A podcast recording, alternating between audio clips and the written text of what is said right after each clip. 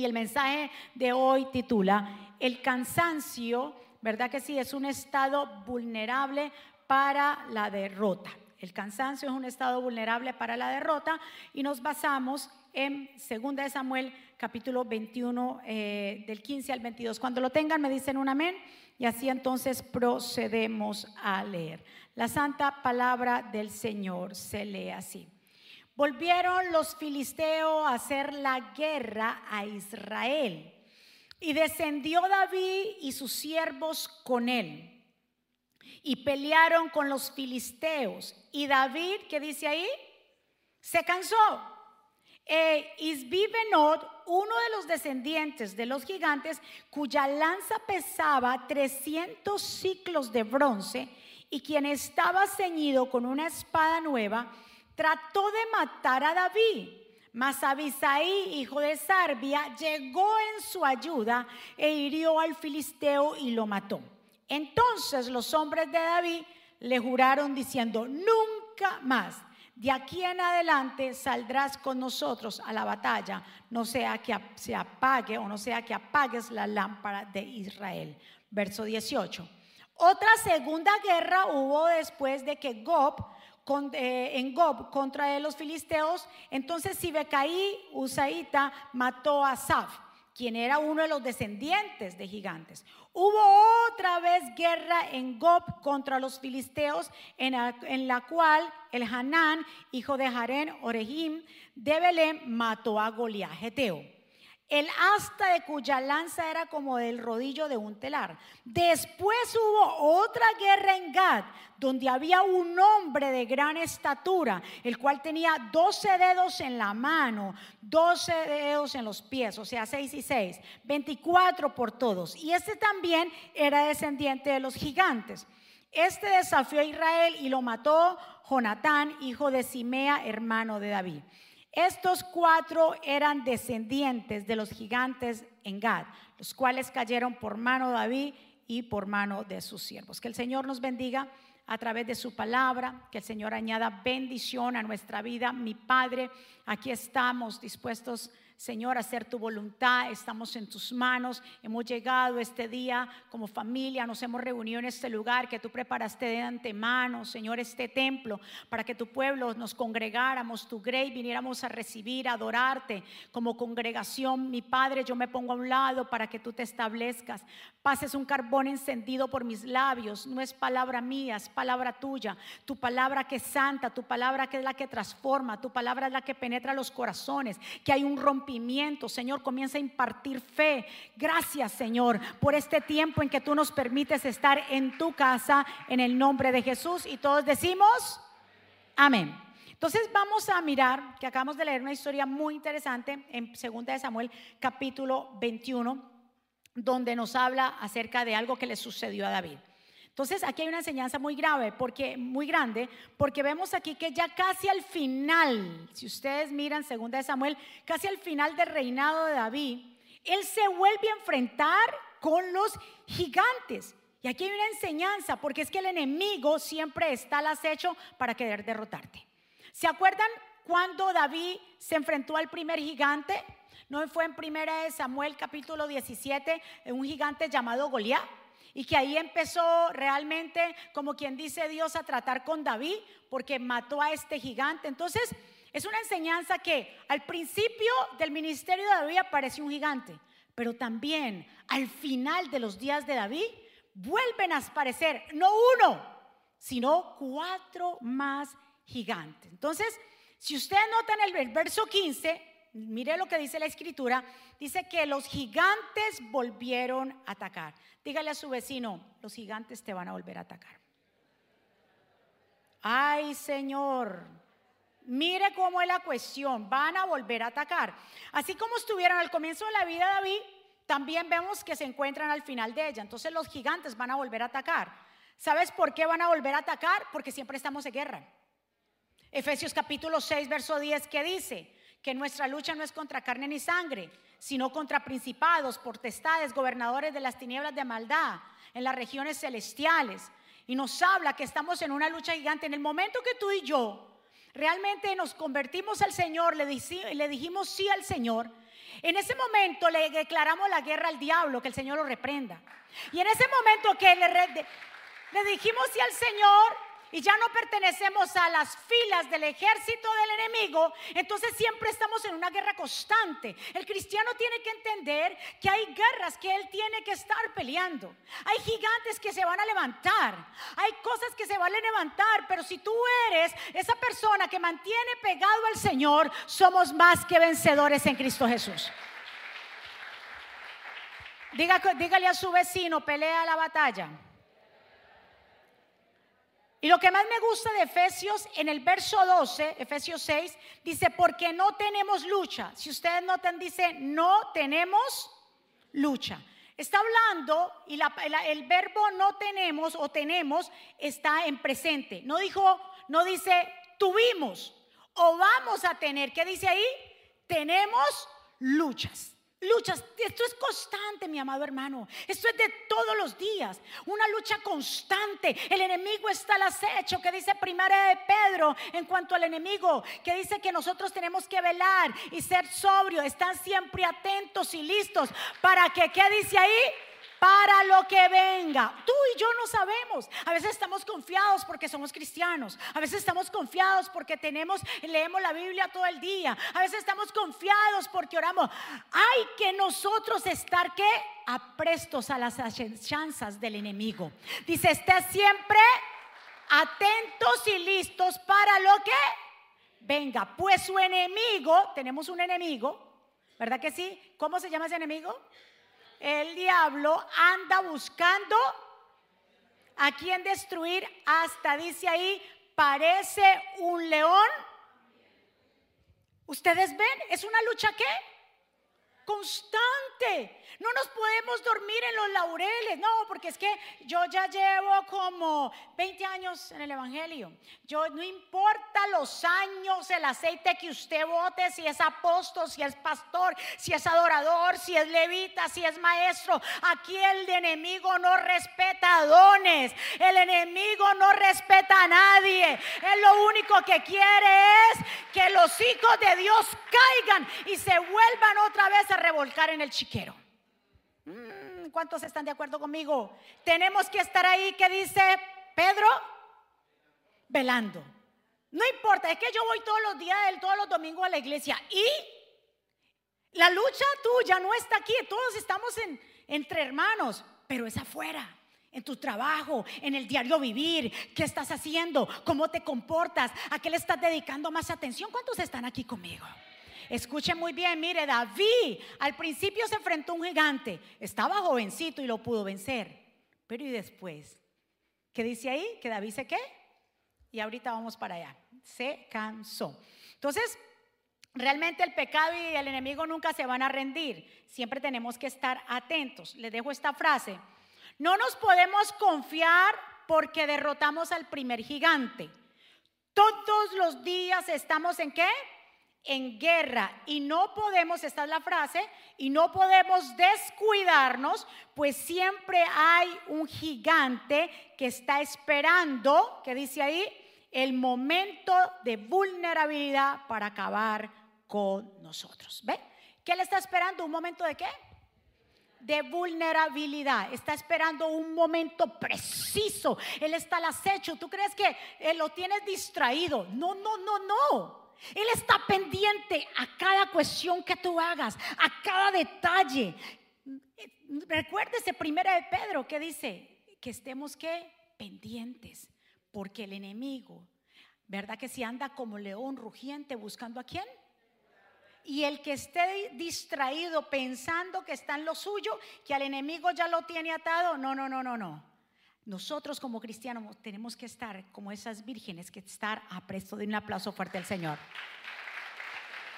Es, es como las arañas. Cuando usted ve una telaraña en un rincón, ¿cuándo usted la ve? Cuando hay luz. Si la telaraña está en la oscuridad, por eso le puse una que no hay luz y en la otra cuando hay luz. Cuando la telaraña, la araña hace su telaraña, Nadie la ve cuando está en oscuridad. Pero cuando hay luz, aquí por ejemplo me ha pasado que las arañitas y cuando pasa la luz, ¿verdad que sí? Hay un rayo de luz, de una vez se ve la telaraña. Porque ellas la saben hacer. Si usted mira, por eso telaraña, tela de araña. Y son tan transparentes que solamente se detectan cuando hay luz. Y es por eso que debemos mantener nuestro cuerpo en luz, porque si la luz de Cristo está con nosotros, podemos detectar esas pequeñas cosas. ¿Y usted qué cree por qué las arañas hacen la telaraña? ¿Por qué cree? ¿Para qué? Para que su insecto venga y ¡fua! ¡fua! Porque los insectos no están viendo que es que transparente. Ellos vuelan y vuelan y vuelan y juran que van a llegar y volar. Cuando viene esa, esa telaraña y ¡fua! hasta ahí llega. Y cuando ven que ya no se pueden salir y están ahí atrapados, ¿qué hace la araña? Sale. Sale en el preciso momento para qué? Ponerle su veneno. Así mismo el cristiano tenemos que tener la luz de Cristo. A veces nos dormimos en los laureles, pensamos que todo está bien, que todo es normal, cuando el enemigo está haciendo una tela de araña para volverte a envolver y volver a caer en lo que una vez Dios te libertó. ¿Cuánto le da un aplauso fuerte a papá? Yo ya tengo el control. Los que salieron desde pronto del alcoholismo, de la drogadicción, yo tengo el control. Y te reúnes otra vez con esas personas donde Dios te liberó del alcoholismo. Tú dices, yo tengo el control. Y realmente cuando vienes a ver, el enemigo ya te tiene esa trampa y no te bebes ni uno, ni dos, ni tres, sino que termina otra vez borracho donde tú dices que ya no iba a volver a beber, porque eso de la bebida te estaba perjudicando tu salud, te estaba perjudicando tu vida personal, con tu familia, te estabas volviendo agresivo. Y volviste, ¿y por qué? Porque el enemigo sabe, tú y yo tenemos que estar a presto se lo digo, no importa los años que usted lleve en el Evangelio, no importa si usted bota aceite, si eres la mujer o el hombre más ungido, si tienes un ministerio grande, pequeño, lo que sea, el enemigo está al acecho. Guerra avisada, soldado preparado, como dice el pastor. Incluso Jesús en la tentación, Juan capítulo 4, verso 13, dice, el diablo le puso a Jesús, ay, diga conmigo a Jesús. Y si le puso trampas a Jesús, ¿no se la va a poner a ti y a mí? Ay Dios, yo no sé con quién yo hablo aquí hoy. Si el diablo le puso trampa al Hijo de Dios, al Mesías, a Dios Todopoderoso, ¿qué será de nosotros? Para que caigamos. Mire, dice el diablo le puso a Jesús todas las trampas posibles. Y como ya no encontró más que decir, ¿qué dice? Se alejó para toda la vida. ¿Qué dice ahí? Se alejó por un tiempito. El espíritu que salió de ti y de mí, ese gigante que una vez nos enfrentamos va a volver a venir para ver cómo estás tú, para saber cómo está tu vida espiritual Dice que dejó un momento a Jesús, pero usted qué cree? Volvió de nuevo. Por eso el cristiano tiene que fortalecer su vida aún muchísimo más. Diga conmigo, yo voy a fortalecer mi vida. Porque si yo no fortalezco mi vida, el enemigo está la presto para qué? Como el león, que anda como león rugiente buscando a quien devorar. Les dejo esta frase. La cuestión no es que el enemigo ataque pues siempre lo va a hacer. El punto es que en el momento del ataque, ¿cómo se, encuentra, ¿cómo se encuentra nuestra vida? Porque ahí depende si venceremos o seremos qué? Derrotados. Entonces la cuestión aquí es que el enemigo, no es que el enemigo ataque, porque siempre qué? ¿Estamos aquí? La cuestión no es que el enemigo ataque, sino cómo está nuestra vida cuando Él ataque. ¿Sí, sí me estoy dando a entender? Él siempre va a atacarte, a ti y a mí, fue por una parte, sea por un hijo, sea por aquí, sea por allá, una tentación aquí. Ese no es la cuestión, la cuestión es cómo está nuestra vida espiritual. Si nuestra vida espiritual está conectada, está fuerte, lo vamos a derrotar, derrotar. Pero si nuestra vida está por ahí distraído, entonces sí nos va a derrotar. ¿Cuánto le dan un aplauso fuerte al Señor? Verso 15, el mismo 15 dice después, y David se cansó. Recuérdese que estábamos hablando de que ese era el momento ya casi final de la vida de David. Ahora lo vemos que David tenía, estaba realmente establecido, un reinado prosperado, estaba en la cúspide de todo, estaba en esa tranquilidad. Como hay gente que dice, no, eh, eh, mi amor, ¿y para, dónde va tan linda? No, tú sabes, ya estoy viejita, ¿a mí qué ve? Y, y se, se, descuida, hay muchas mujeres que se descuidan y hombres que porque ya están en, ya mi amor, ¿para dónde yo voy? Ya estamos de retiro. Tú y yo, ya llevo 20 años contigo, 30. ¿Qué, mi amor? ¡Ay, Dios! El que se duerma. David estaba en la cúspide. David ya llevaba años, ya tenía experiencia, pero por eso, ¿usted cree que el gigante va a dejar de atacar? No, no importa la edad, no importa lo que usted haya hecho. El enemigo está al acecho. Y es por eso que el cristiano tiene que alimentarse. Dice que David llegó a la guerra. Y él dijo, no, pues yo llego a la guerra. ¿Qué pasa? Yo ya tuve experiencia con un Goliat.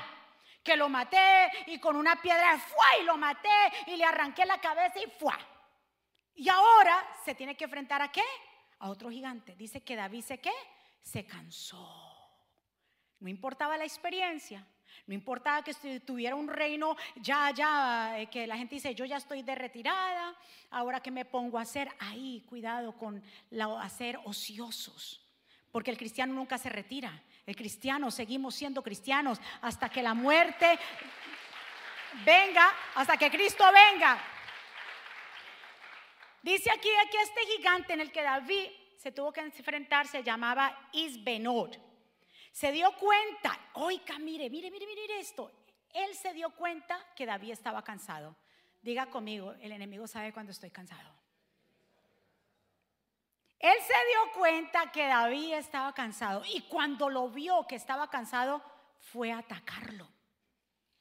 El enemigo sabe en qué momento es tu momento de vulnerabilidad cuando estás más frágil, cuando alguien te hirió, cuando te botaron del trabajo, cuando alguien te hizo algo, son momentos de vulnerabilidad que hay que tener cuidado con eso, porque cuando estamos así tan sentimentales como tan débiles, el enemigo viene, él se dio cuenta. Dice que Isboné, eh, Benot se dio cuenta. Goliat, el primer gigante que David derrotó en su juventud, ¿usted sabía eso que mirando las medidas de los dos Goliat, o sea, de los dos gigantes que venían de la misma familia, Goliat era el primer Goliat de primera de Samuel capítulo 17 era más grande que este Goliat de aquí. ¿Sabía usted eso? Mas sin embargo, como estaba cansado, no lo pudo derrotar. Era más grande el otro gigante.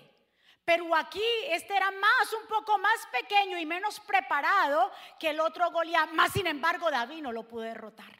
Por eso les digo, no, de, no desesmerezcas que porque ya tienes años, porque eres es una persona que lleva mucho tiempo, porque es ungida o ungido, no importa, tenemos que estar siempre conectados con la vida.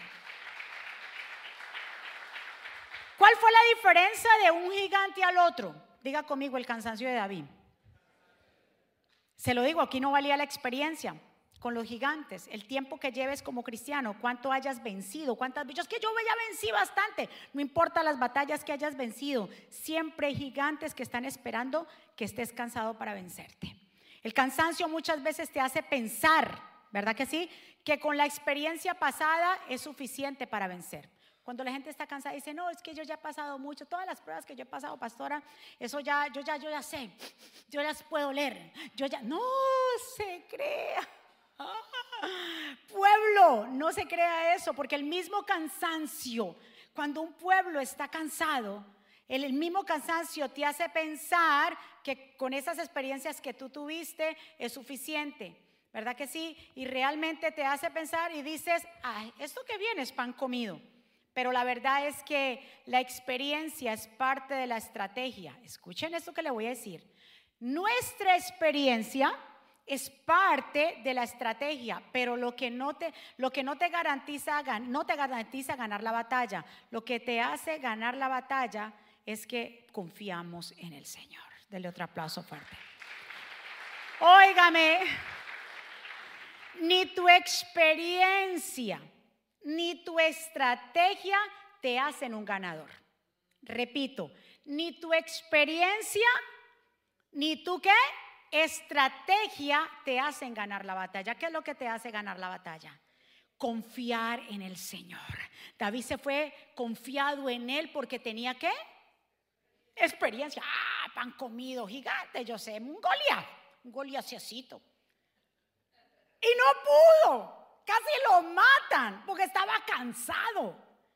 No importa. Tú tienes, tú y yo tenemos que aprender que todos los días es un empezar, que todos los días es un nuevo comienzo, que todos los días me tengo que preparar, que todos los días son luchas. No fue la, no fue la experiencia de David. David se fue confiado porque ya había ganado una batalla hace muchos años cuando era joven. Pero resulta que ahora apareció un gigante y no lo pudo matar.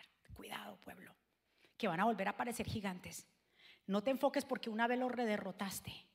Enfócate que tienes que aprender a confiar en el, Señor, en el Señor para que Dios te dé sabiduría y entendimiento. Vamos, iglesia. Diga conmigo, cada batalla es diferente. Lo que hizo que los muros de Jericó cayeran, ¿qué fue? ¿La experiencia que ellos tenían o la fe que ellos tenían en Dios? ¿Cuál experiencia? Si ellos, ellos no tenían experiencia en batalla porque siempre fueron esclavos por 400 años en Egipto. ¿Qué experiencia ellos tenían? No tenían experiencia. Dios les dio la estrategia para poder que pudieran conquistar la primera ciudad de la tierra de Canaán que era Jericó y el pastor estuvo hablando de eso de Raab. Entonces, ¿qué fue lo que hizo que esos muros se derribaran? Derribar ese gigante que está al frente, la experiencia o la confianza en Dios. Entonces no se basa en su experiencia. Yo ya tengo experiencia en eso. No es la experiencia, es mi confianza, es mi relación diaria, es mi conexión con mi Padre, lo que me hace discernir, lo que me hace derrotar todo aquello que venga en contra de mí. Dios le dio la estrategia para que ellos pudieran derrotar. Pero en realidad no hicieron nada, solamente Dios le dijo que dieran qué? Las siete vueltas al, muro. Oye, y ni siquiera darlas, eso fue fe. Así que es tu fe la que va a hacerte discernir cuándo viene un gigante y cómo lo vas a poder derrotar. Que no te coja cansado. Diga conmigo que no me coja cansado. Porque a veces nos volvemos expertos sin discernimiento. Mm, ¿Te escuchó eso? Expertos sin discernimiento porque se basan en la experiencia. Y aquí no es experiencia, sino que todos los días es una comunión con el eterno Dios. Vamos iglesia, vamos. El gigante trató de matar a David porque vio que David estaba qué? Cansado. David, David en realidad se había olvidado de que quién pelearía por él si no era qué? Dios. Pero como se estaba cansado, o sea, se olvidó de que quien era que le iba a dar la sabiduría, la estrategia, eh, era Dios, y él se fue confiado porque ya había derrotado a un gigante. Impresionante cuando Dios le da las, eh, las leyes para la guerra a Israel. Mire esto tan impresionante. Este verso de Deuteronomio, que todavía ellos no habían poseído la tierra, pero el Señor les da estrategias, o le da las leyes, perdón, para la guerra. Dice, cuando vayas a la guerra, en contra de tus enemigos y veas caballos, carros de combate y un ejército más grande que el tuyo, no le temas, porque el Señor tu Dios que te sacó de Egipto estará contigo. Eso se llama confianza, no estrategia. Antes de que entren en la batalla, el sacerdote deberá adelantarse y hablará con el ejército. Él dirá, escucha Israel, Hoy ustedes irán a la batalla contra sus enemigos. No pierdan el valor, ni se asusten, ni entren en pánico, ni se aterroricen por ello, porque el Señor su Dios va con ustedes para pelear por ustedes contra sus enemigos y darles victoria. Esas eran las leyes de guerra. Leyes de guerra, no estrategia de guerra. ¿Qué le dijo el Señor para las leyes de guerra? Si ven un enemigo más fuerte, que tenga caballos, que tenga carros, que se vea grande, tranquilos, porque yo voy con ustedes. Yo soy el que voy a pelear por ustedes. Eso se llama qué? Confianza, se llama fe. ¿Cómo se derrota al enemigo? Confianza, con fe. ¿No con qué? Con las estrategias. ¿Ve? Lo que haya pasado en tu pasado y lo pudiste derrotar, siempre los enemigos son diferentes. Este era un gigante, pero un gigante diferente. ¿Cuántos están? Entonces no merezca que todos los días tenemos que aprender a confiar en Dios y a poner nuestra mirada en Él. Dele otro aplauso fuerte a papá.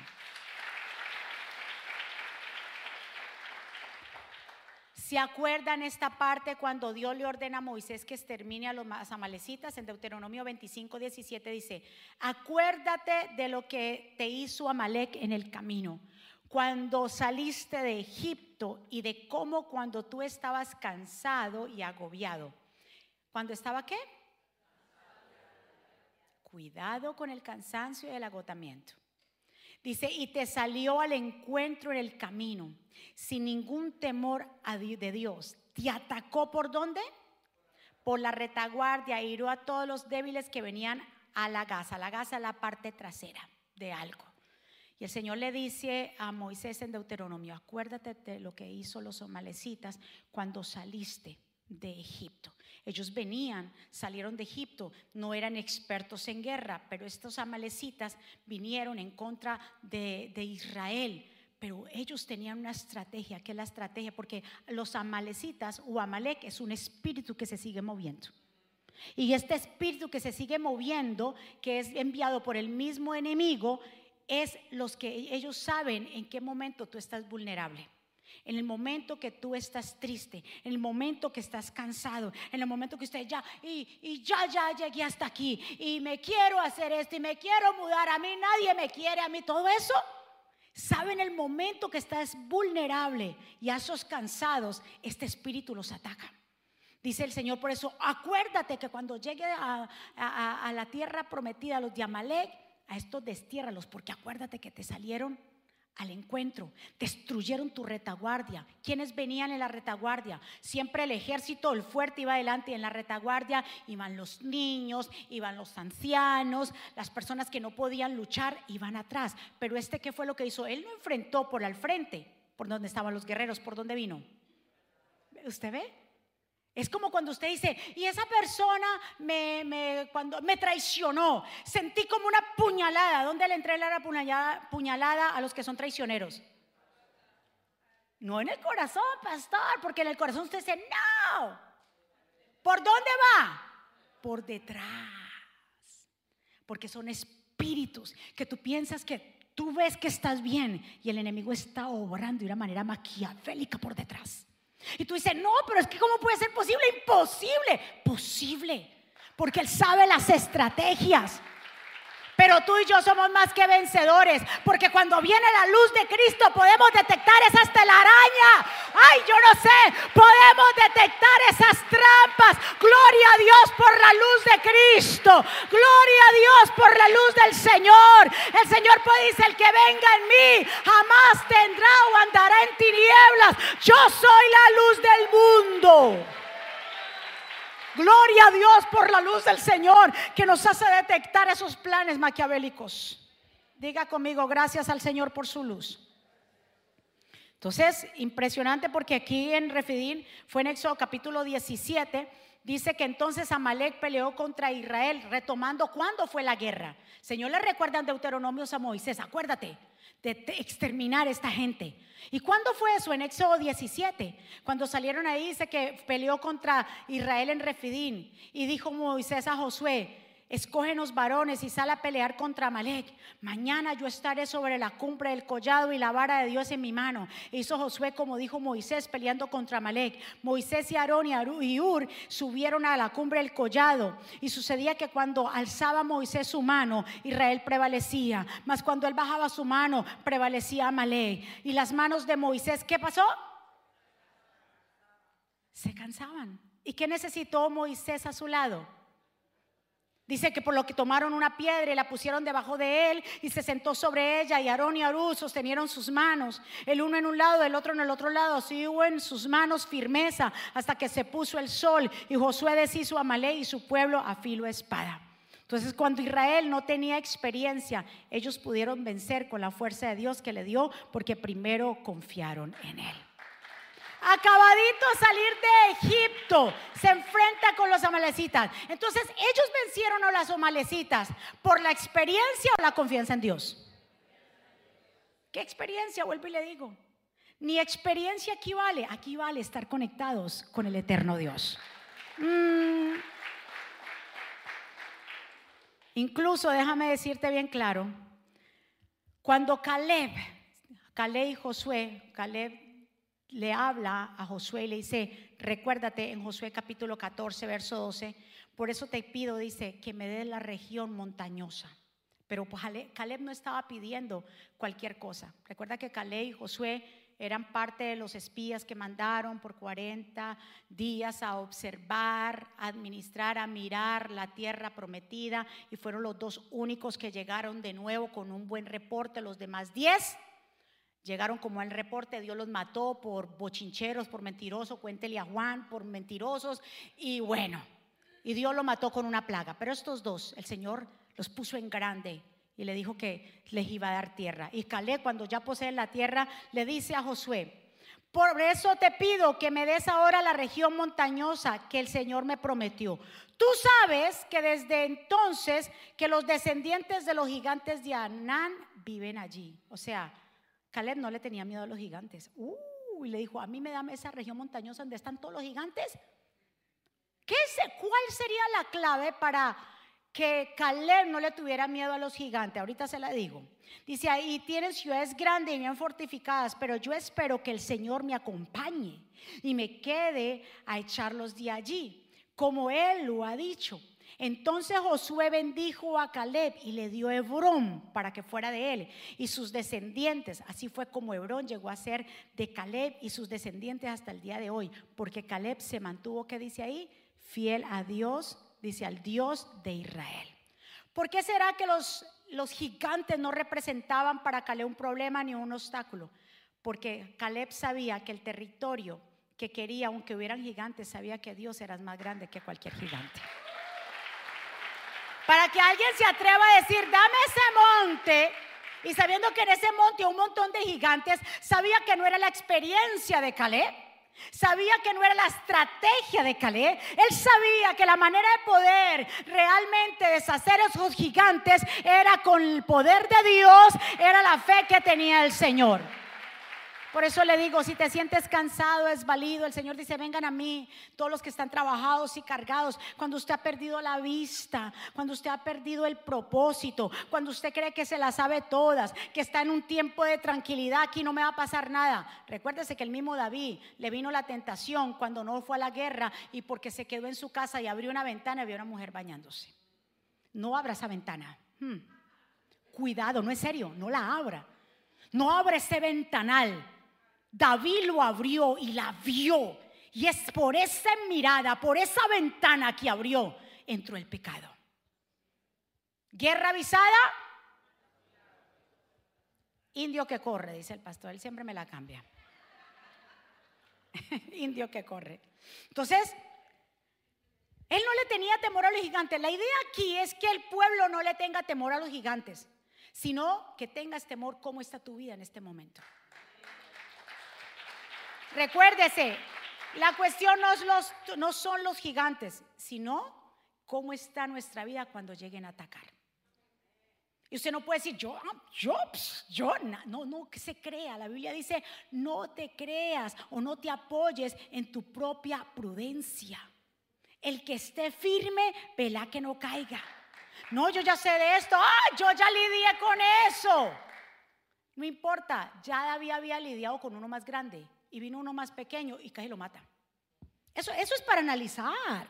Eso es para tomarlo y decir, espérate, yo no me puedo dormir en los laureles. Yo tengo que estar apresto y entender de dónde es que vienen los dardos. ¿Cuántos están de acuerdo conmigo y cuántos alaban a Dios? Ya casi para terminar. Escuche muy bien. ¿Cuál fue el secreto de Caleb? Wow. Se lo voy a decir, está en Josué 14:10. Dice, ya han pasado, y es el mismo Josué 14, cuando le reclamó a Josué, pero aquí estamos hablando del verso 10. Dice, ya han pasado 45 años de que el Señor dijo a, este, a esto a Moisés, que fue cuando los israelitas andaban todavía por el desierto y conforme a su promesa me ha conservado la vida. Ahora yo ya tengo cuántos años?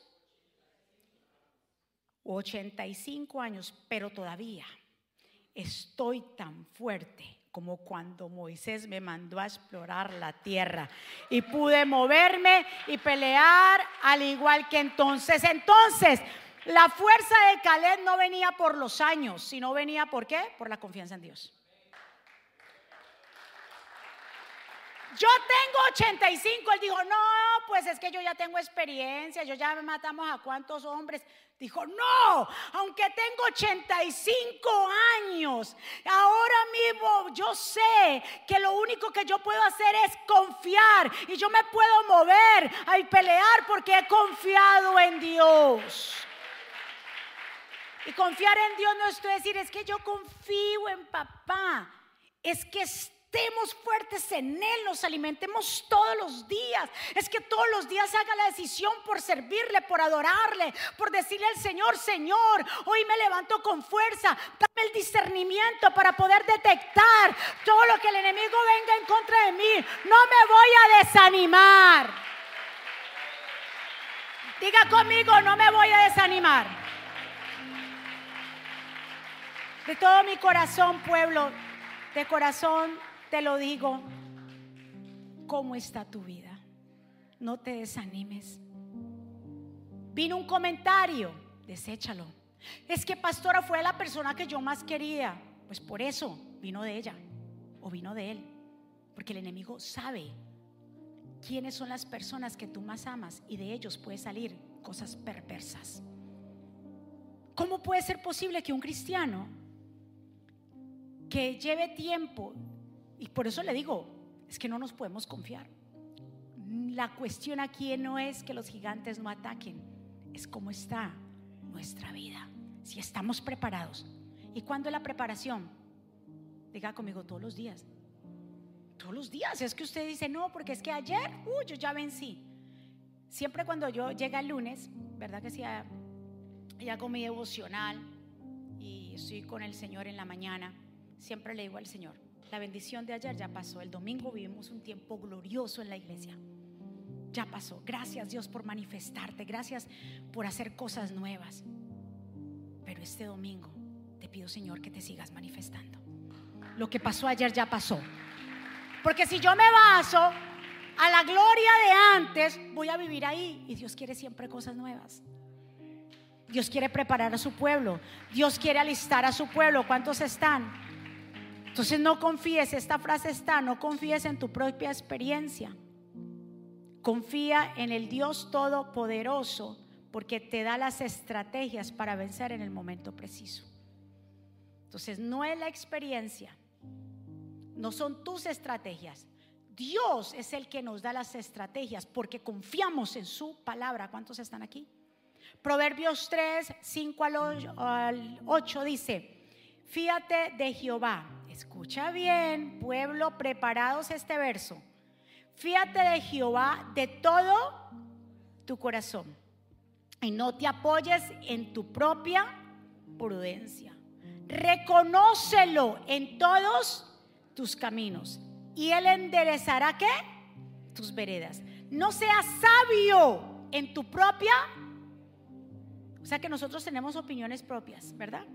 En mi humilde y propia opinión, ni humilde ni propia. incluso esas ni van en la conversación. Hay conversaciones que la gente bloquea a la otra gente. ¿Quieres que te dé mi humilde opinión? Primeramente deja de ser tan humilde porque eso no refleja humildad.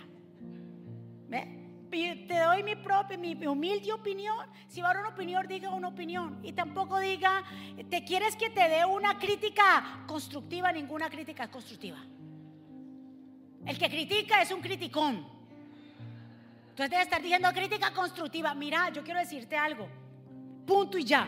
Ni crítica constructiva y mi opinión humildemente. Ah, eso no es humilde. ¿Cuántos están de acuerdo? La Biblia dice, en tu opinión tuya no sirve. Esa opinión que tú tienes en tu humilde opinión, es que yo ya sé, y es que eso no, el Señor dice, no te apoyes. ¿En tu qué? Propia opinión, dice ahí. Teme a Jehová. Apártate apártate de lo que te está contaminando, lo que te hace mal. Lo que tú dices que pronto no te hace es lo que te está haciendo mal. Porque será medicina a tu cuerpo si te apartas de eso y refrigerio a tus huesos. Denle un aplauso fuerte.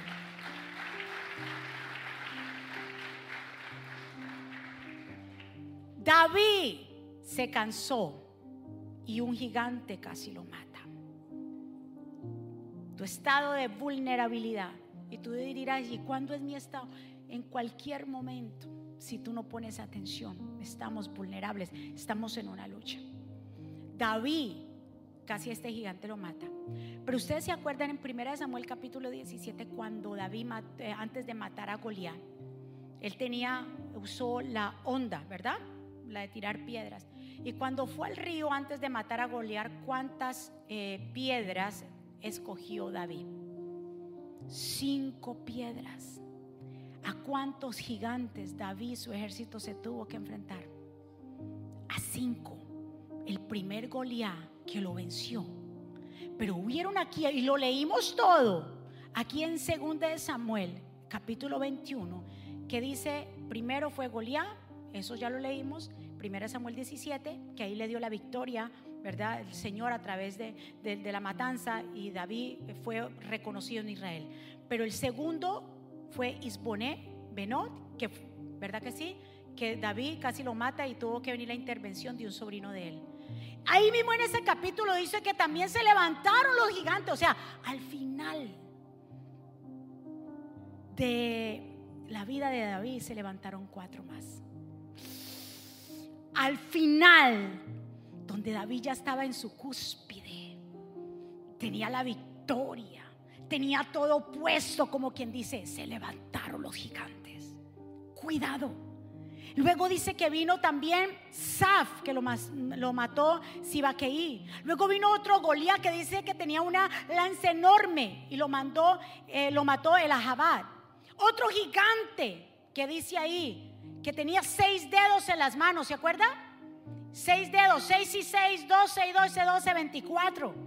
Y lo mató Jonatán, hijo del sobrino de David. Entonces David no tuvo problemas con los gigantes, o sea, con Goliat, hasta que estuvo cansado. Gracias a Dios por los Abisaí. Porque cuando este gigante vio a David cansado, lo iba a matar, pero vino su propio sobrino. Abisaí pertenecía a los 30 valientes de David. David lo había entrenado.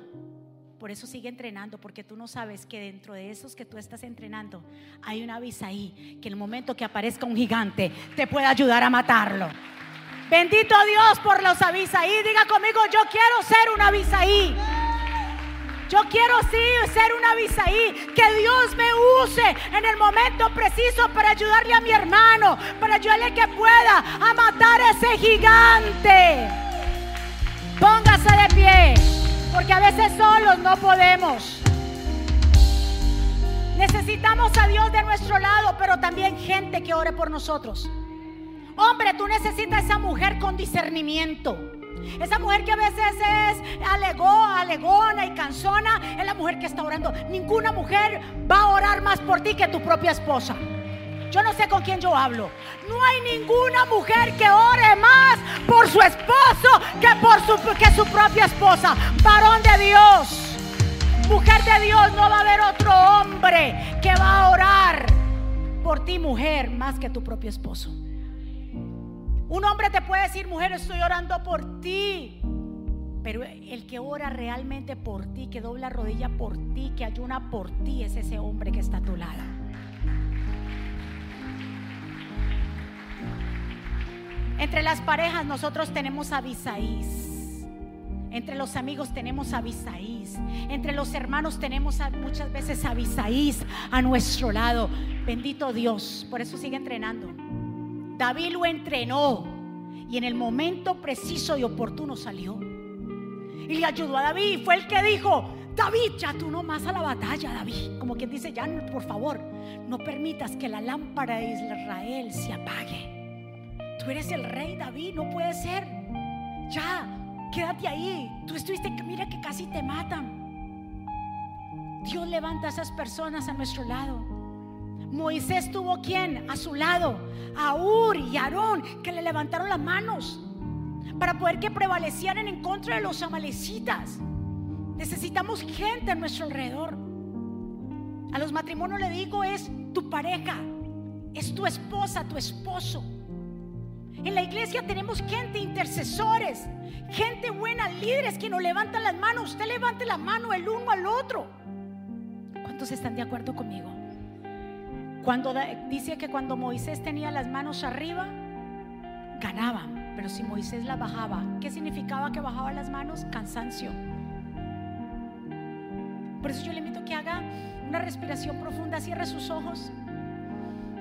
Diga, Señor, se va todo cansancio, todo lo que me quiera distraer. Levanta tus manos y habla con papá. Te doy unos minutos. Y le diga, Señor, ayúdame.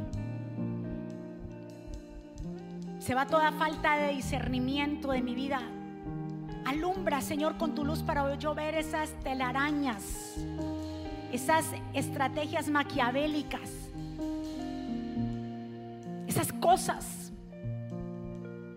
que mis ojos naturales no pueden ver, pero tú sí puedes ver, Señor. Yo me fortalezco en ti en esta hora. Espíritu Santo de Dios, Espíritu de Dios, bienvenido a este lugar. Haz conforme a tu palabra.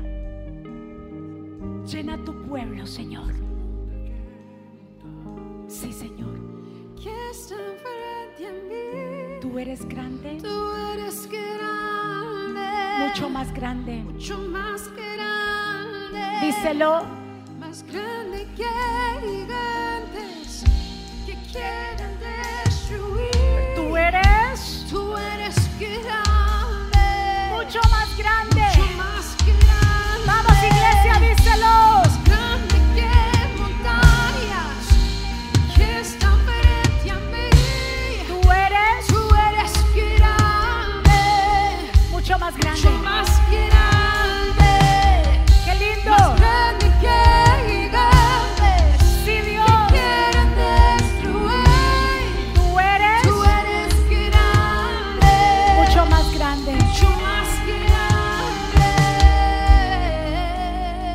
Te damos gracias. Yo sé que tu pueblo hoy ha sido entrenado. Sé que tu pueblo se va fortalecido porque no son las experiencias ni la estrategia. Eres tú, Señor, que nos da la fortaleza para vencer todo obstáculo, para vencer todo gigante. Tú eres el Señor que nos alumbra con tu luz para poder detectar, ver y discernir los ataques, de dónde vienen, de que cuidemos nuestra vida espiritual y que no creamos ni nos apoyemos en nuestra propia prudencia, sino que nos apoyemos en ti, en la fe tuya, Señor que no importa en el lugar donde yo esté, en la posición que esté, en la cúspide que esté, en el éxito que esté, ahí es donde el enemigo también va a atacar. Atacó a David empezando siendo un niño y ahora lo vemos al final de la vida de David. Esos mismos gigantes, porque es el mismo espíritu que te va a rodear.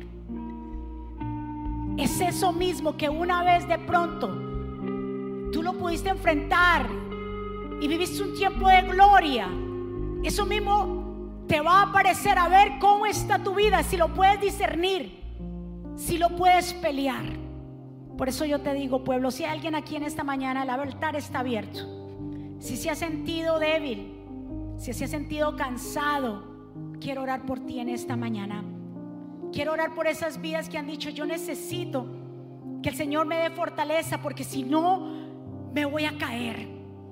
Si no tengo ese discernimiento Hay gigantes que me están rodeando. Yo no sé si hay gigantes que te están rodeando. Mm. Pero vengo a decirte que vamos a orar para que esos gigantes hoy, en el nombre de Jesús, sean derribados. Para que esos gigantes que tú estás viviendo han dicho, yo no puedo con esta situación, se volvió un gigante. Hoy podamos orar juntos.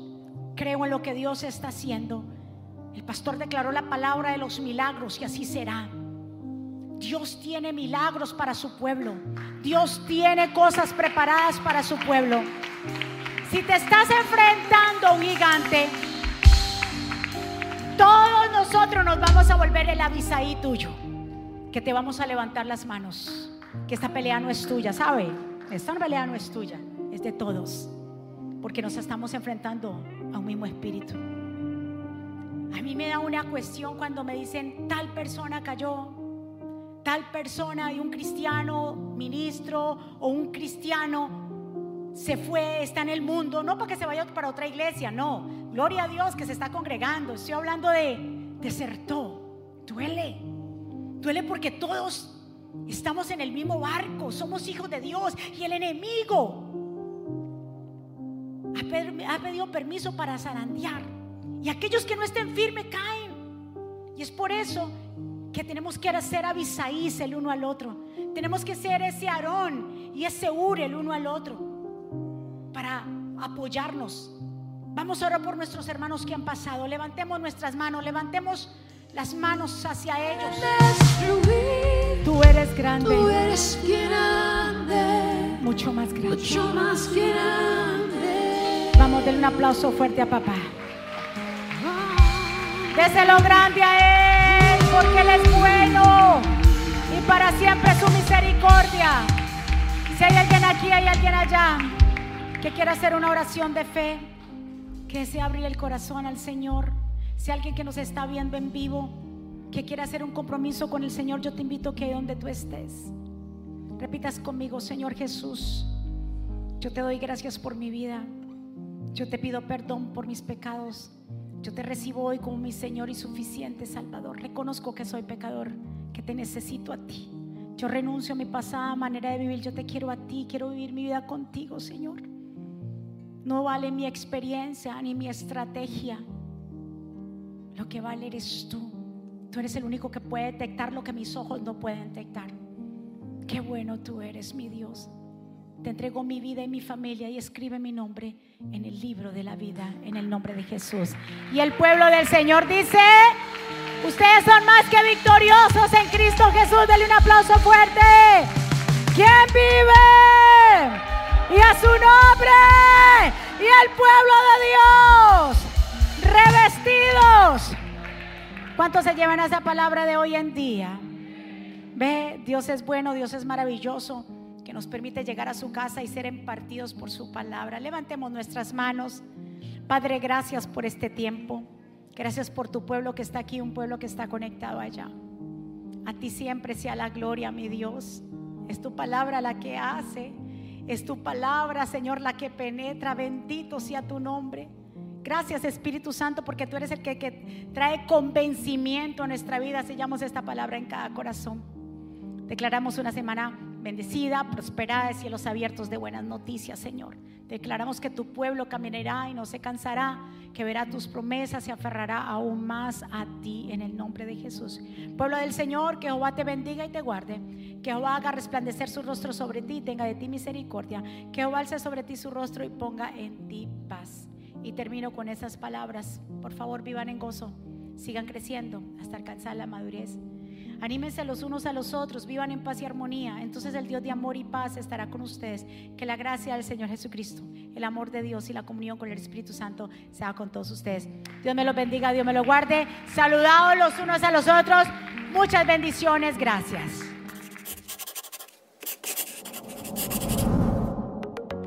¿Quieres estar al día con todos los eventos de la pastora Mónica Jaques y Ministerio Jesucristo Vive? Ahora lo puedes hacer. Introduciendo la aplicación Mónica Jaques, ahora disponible en la tienda de aplicaciones de Apple y Google. Es muy fácil de usar y contiene un menú útil y de acceso rápido. Ahora podrás acceder al último libro de la pastora Mónica, eventos, palabras de fe e incluso comunicarte con nosotros vía chat. También puedes seguirnos en Facebook, Instagram, Twitter y YouTube para ver servicios de poder en vivo y recibir reflexiones, palabras de aliento y mensajes diarios.